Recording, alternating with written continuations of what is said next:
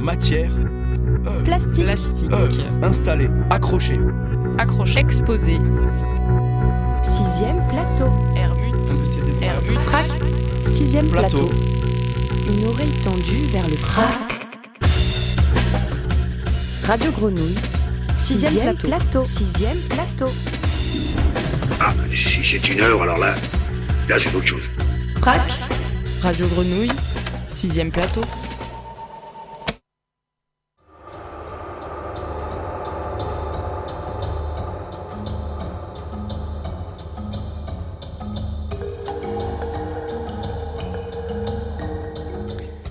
Bienvenue auditoris dans Sixième Plateau, l'émission qui vous fait découvrir les artistes exposés au frac par la parole et entrer dans leurs œuvres par l'écoute.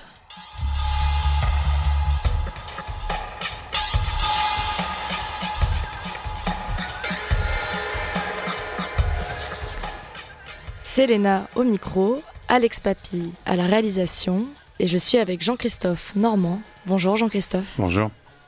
Vous êtes exposé au FRAC du 16 octobre 2021 au 16 janvier 2022 pour Brouhaha, un travail représenté par la Galerie C, Neuchâtel et Paris. Une exposition protéiforme dont les fils rouges sont le voyage, la traversée et la non-linéarité du temps qui est au centre de votre création. En termes de matière, les mots, l'objet du livre et des journaux, leurs pages, qu'on explose et expose en les retravaillant picturalement. Je reste volontairement flou, peut-être pas tout à fait linéaire, car je, je crois qu'il faut commencer par votre parcours, qui lui est plus ordonné dans le temps, pour comprendre en partie votre œuvre. Puisque avant d'être artiste, vous étiez alpiniste. Alpiniste, grimpeur. euh, euh, C'était un peu, on va dire, la, ouais, la question centrale de ma vie à l'époque, qui a, qui s'est écoulée sur un certain nombre d'années. Et puis, euh, on pourrait, euh, ouais, c'est difficile de contourner en effet ce, moment-là pour euh, comprendre ce qui se passe après, mais je ne sais pas comment formuler ça, mais on va dire. j'ai eu un souci de santé à l'époque qui m'a éloigné de. Je pensais à- même à l'époque complètement définitivement de cette pratique. Et assez étrangement, j'ai pris la décision, comme le, le décrit l'auteur, euh, l'auteur autrichien Thomas Bernhard, vraiment, euh, voilà, la décision qui engage tout le reste de devenir artiste. Euh, Or que j'avais, j'avais pas suivi de, de formation spécialement. Bon, j'ai toujours eu un intérêt pour l'art, mais euh, voilà. c'était vraiment une décision, quoi. C'était, voilà, c'était comme ça. est-ce que cet intérêt, il était intellectuel ou il était déjà pratique? Vous, pratiquiez déjà, vous créiez déjà à l'époque?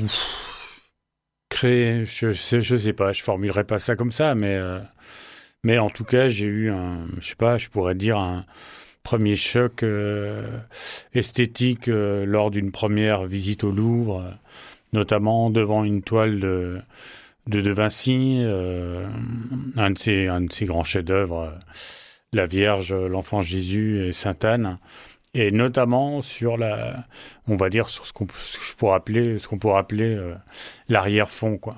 Et une sorte de hors-champ du tableau. Euh, et étrangement, c'est particulièrement ça qui me.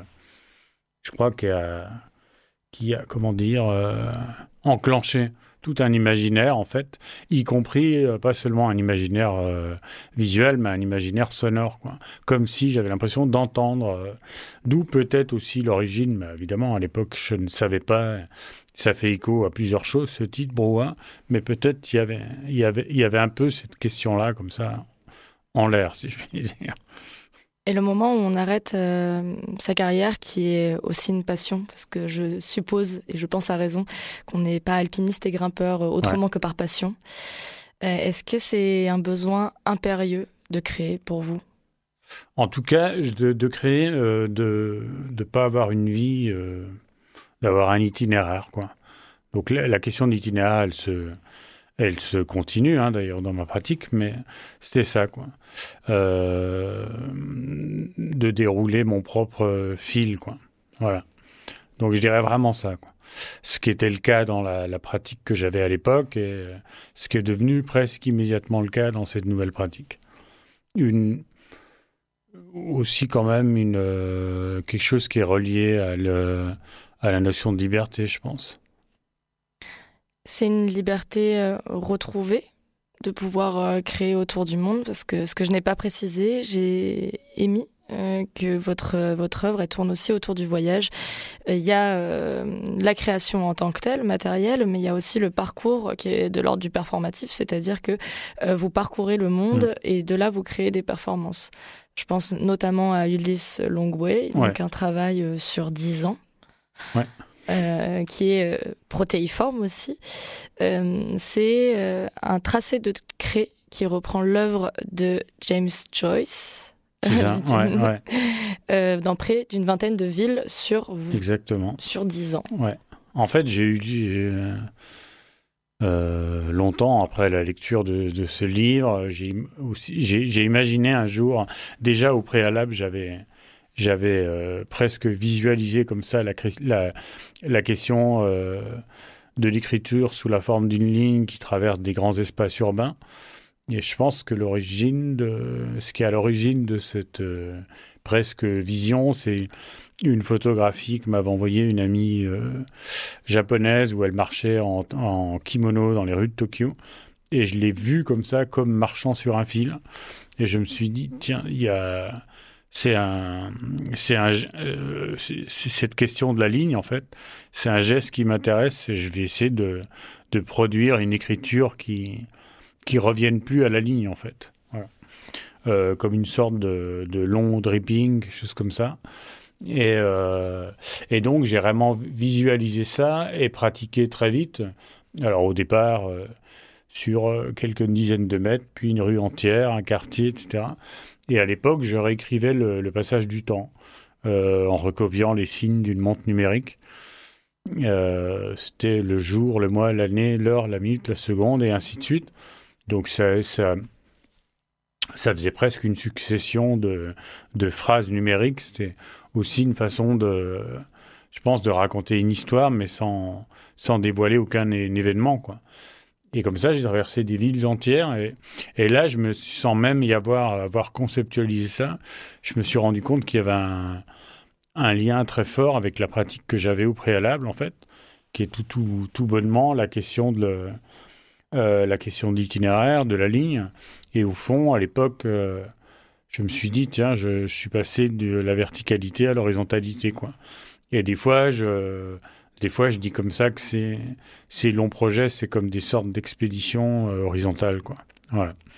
Et, euh, et, euh, et donc, en effet, à un moment, je me suis dit, mais je vais, je vais réécrire, réécrire, un, un récit, un grand, enfin, un livre important. Et Ulysse, évidemment, c'est un livre très important qui, fait, je pense, définitivement basculer à l'époque vraiment le monde dans un le monde dans la modernité, quoi.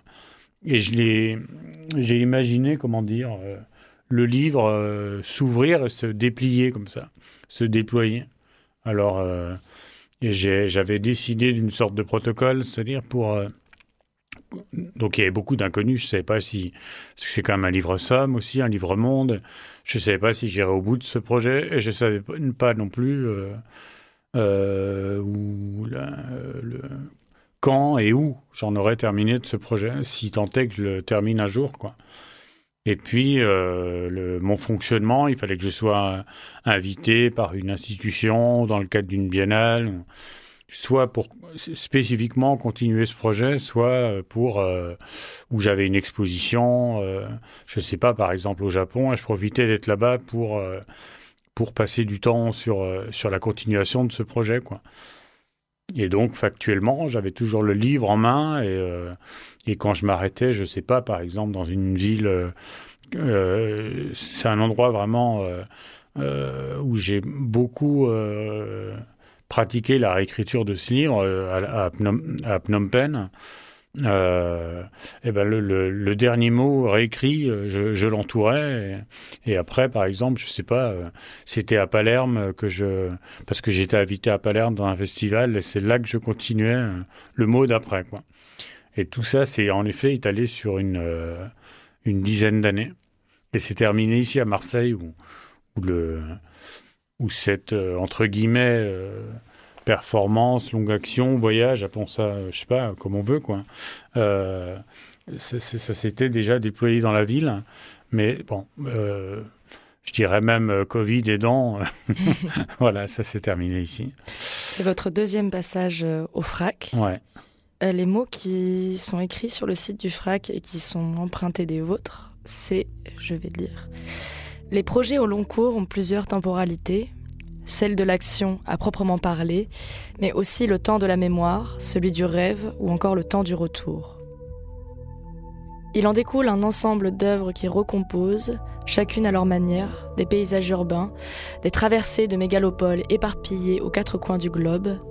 J'aime bien l'idée que ces œuvres puissent entretenir un dialogue, des adhérences ou qu'elles rejouent des gestes comme des expériences urbaines, d'actions abouties ou de désœuvrement. Je ne ressens pas le temps comme une entité chronologique ou comme une suite infinie d'événements qui s'ajoutent les uns aux autres. Je le ressens plutôt comme un fleuve rythmé par des tourbillons, des vagues, des méandres ou encore des débordements, des assèchements. Je m'arrête ici parce que j'aime beaucoup la question du temps comme une entité chronologique et qui n'en est pas tout à fait une. Vous parliez tout à l'heure de comment on vous déliez un livre et vous en créez une autre chronologie. Euh, il y a aussi la question de la réécriture, puisque vous retravaillez euh, ce livre, euh, ces livres-là de manière picturale avec différents outils. ce procédé, il est aussi extrêmement long, puisque c'est des livres qui des fois ont près de 3000 pages. Donc comment vous vous y prenez? Est-ce que, est que ce qui est écrit influence le procédé créatif? Alors, de toute façon, ouais, je crois que le temps, il est au cœur d'à peu près tout ce que je, tout ce que je réalise.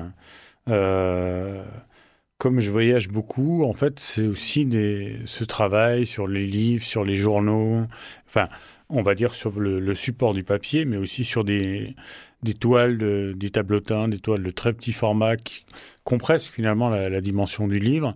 Je les pratique aussi euh, dans les lieux que j'occupe, euh, dans différentes résidences ou séjours à l'étranger.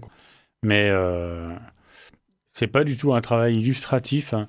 mais on évoquait par exemple tout à l'heure la, question de la réécriture, donc les nombreuses traversées dans des villes.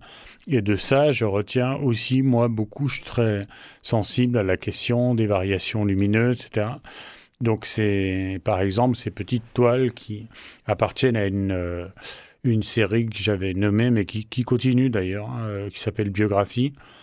Et euh, là, ce sont des des remémorations de, différentes euh, intensités lumineuses que j'ai que j'ai traversées ou qui me c'est presque un double mouvement ou qui me traversait également quoi. C'est cette idée qu'on traverse un paysage mais qu'on est nous-mêmes traversés par lui quoi.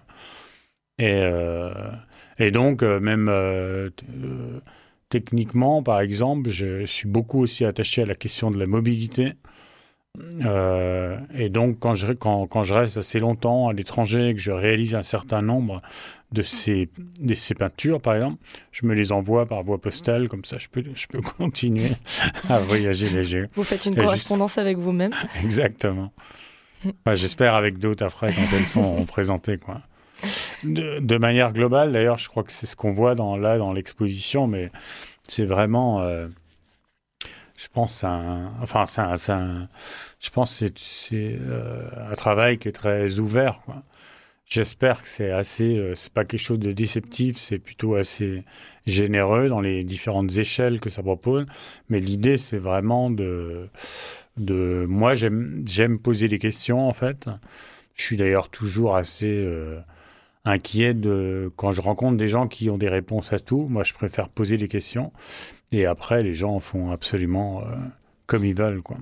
Et sensitivement, là, ce qui est exposé dans Brouhaha, il y a des choses quand même différentes. C'est-à-dire que là, on parle de, des, des pages de livres qui sont exposées, qui donnent des œuvres assez euh, magistrales, parce que c'est impressionnant, ça prend un mur ouais, entier. ça joue presque avec le monumental, euh, parfois. Mm. C'est-à-dire que quand on expose l'ensemble des pages d'un livre qui fait par exemple 3000 pages, on prend un pan de bah, mur entier, et avec du coup des tonalités euh, différentes, hein, de bleu, jaune, il y a un travail sur la matière, et toujours avec ce, ce même euh, matériau qu'est le livre. Mm.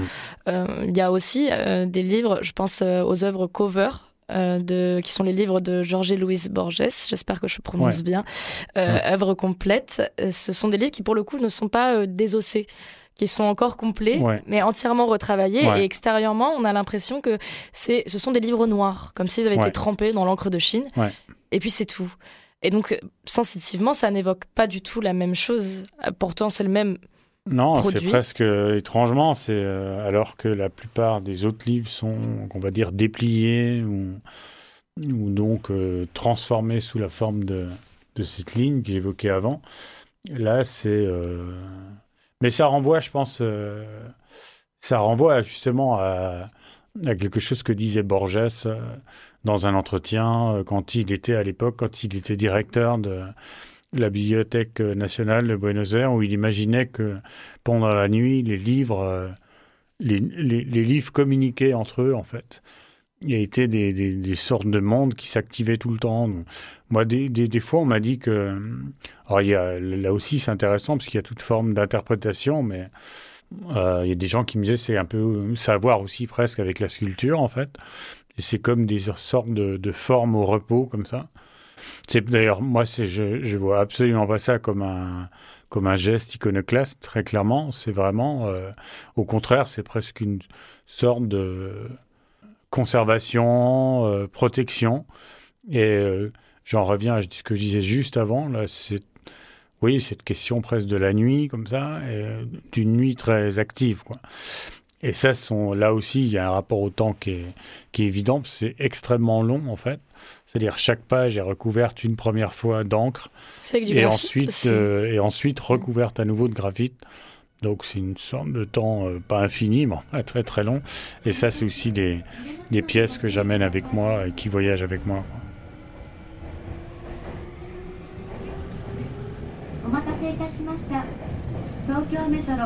半蔵門線をご利用いただきましてありがとうございます。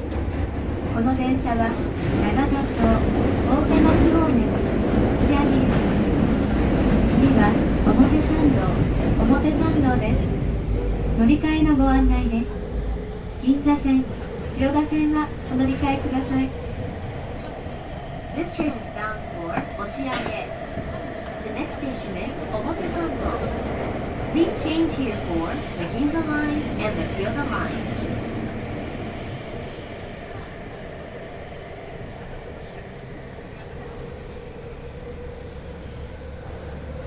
長友さんご利用いただきましてありがとうございます。えご乗車のしは申し上げておきます。お客様にお願いいたします。お願いします。ご収軸防止のため、我々ず急停車する場合がございます。私のお客様をお仕事するかは手すりにお付けください。Vous utilisez là un autre procédé euh, sur cette exposition. Euh, vous êtes exposé au plateau multimédia et pour cause, c'est pour le court métrage de 15 minutes du même nom, euh, Brouhaha. C'est un film réalisé par Julien Devaux et produit par le FRAC. Euh, c'est l'épilogue d'Ulysse de James Joyce. Ouais. De nouveau, Euh, le livre est absorbé par la ville ou la ville absorbe le livre, on ne Hmm. sait pas trop. Euh, c'est euh, le décor de la performance, c'est Marseille. Euh, vous déambulez et euh, vous avez le livre à la main qui est rongé par les murs. Déjà, pourquoi encore ce livre? Qu'est-ce que ce choix de ce livre Il a l'air de vous de vous hanter? Oui, oui, mais je, je pense pas être le seul. Mais, mais non, mais c'était vraiment là, c'était vraiment un geste. euh, on va dire, oui, c'est ça, les- un, un épilogue est vraiment un geste. Là encore, hein, pas du tout, euh, contrairement à ce que ce que ça pourrait euh, les- les- laisser présager, mais c'est pas du tout, un, je pense, un geste de destruction, mais plutôt à nouveau sous une autre forme d'éparpillement en fait. On voit d'ailleurs dans le film que par moments on voit carrément des, des, des mots, des, des petits morceaux de pages qui s'envolent comme ça. Et qui se Et, mélange à la ville. ouais. Ouais.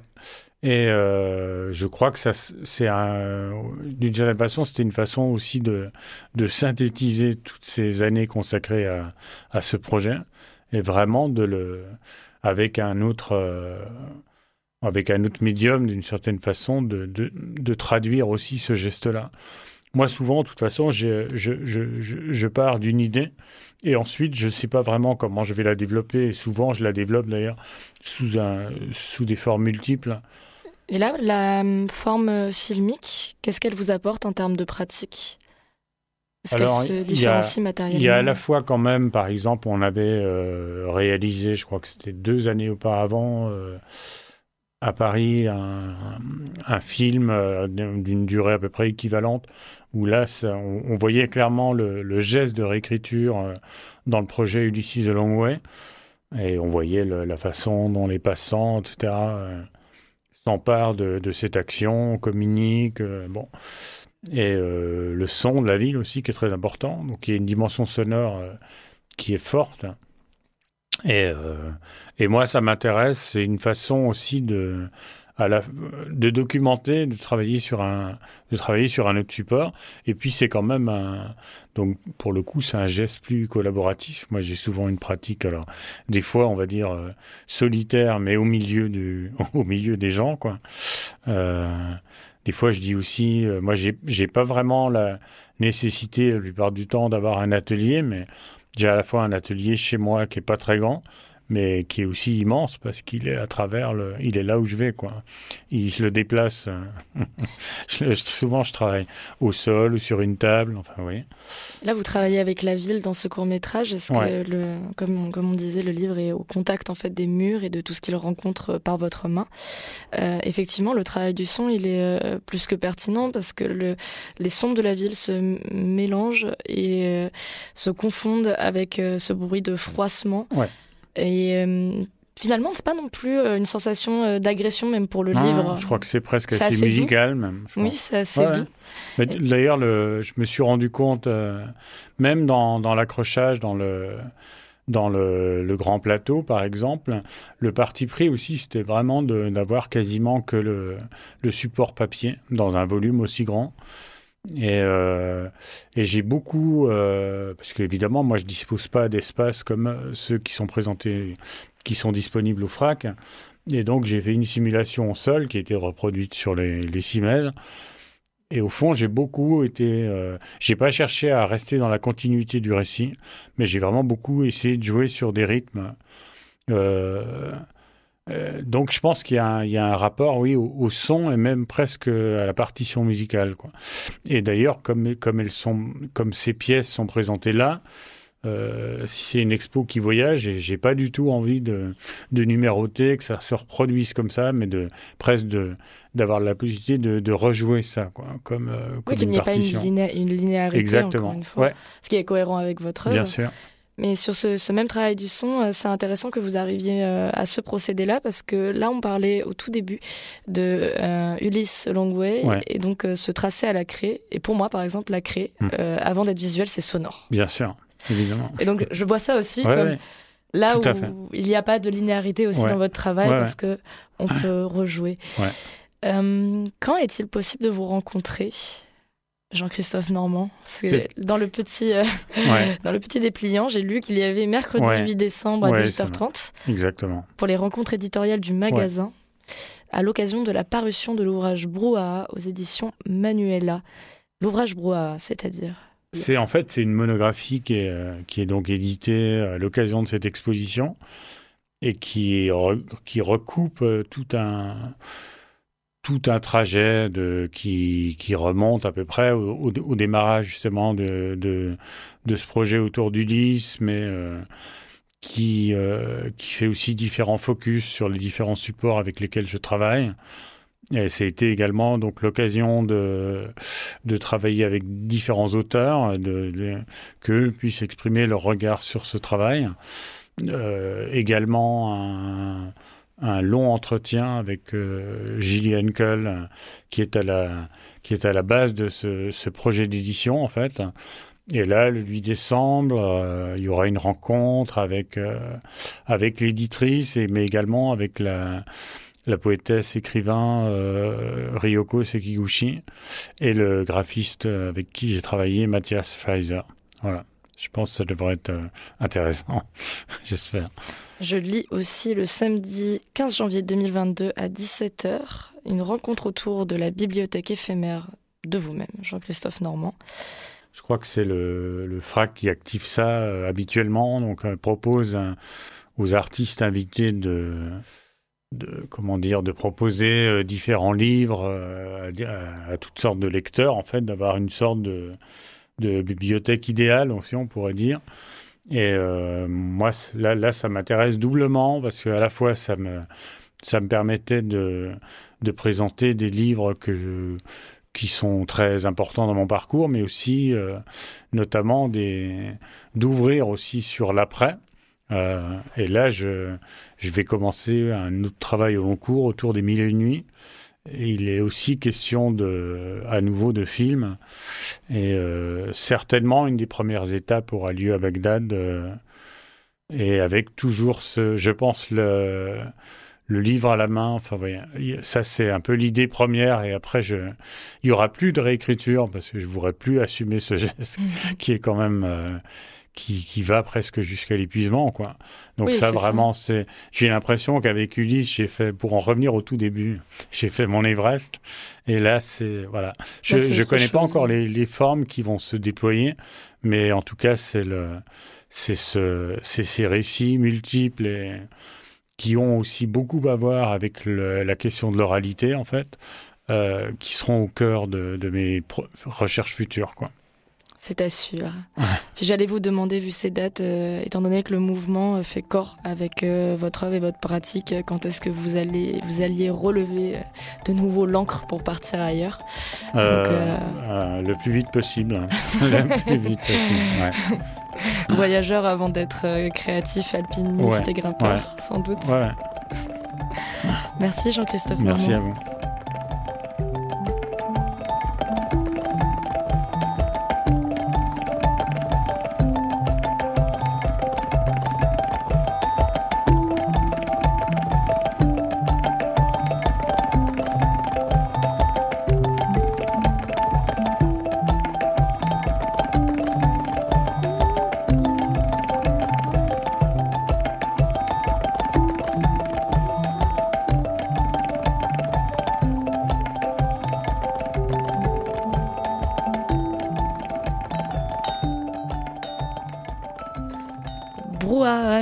Une représentation signée Jean-Christophe Normand, est à découvrir jusqu'au 16 janvier 2022, tous les après-midi du mercredi au dimanche au FRAC, près de Joliette. Un voyage dans les pages, pictural et poétique, et dans le temps, bien entendu. Belle écoute, chère auditorice, sur la grenouille.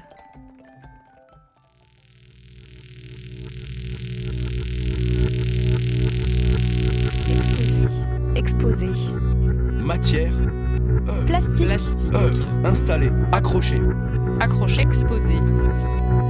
Sixième plateau. Hermut. Hermut. Frac. Sixième Plateau. plateau. Une oreille tendue vers le frac. Radio Grenouille. Sixième, plateau. Sixième plateau. Ah, si c'est une heure, alors là, là c'est autre chose. Tous les sons du frac À retrouver sur les ondes du 88.8 FM et en podcast sur, sur, le web mag frac en, En poche. Radio Grenouille. web.com.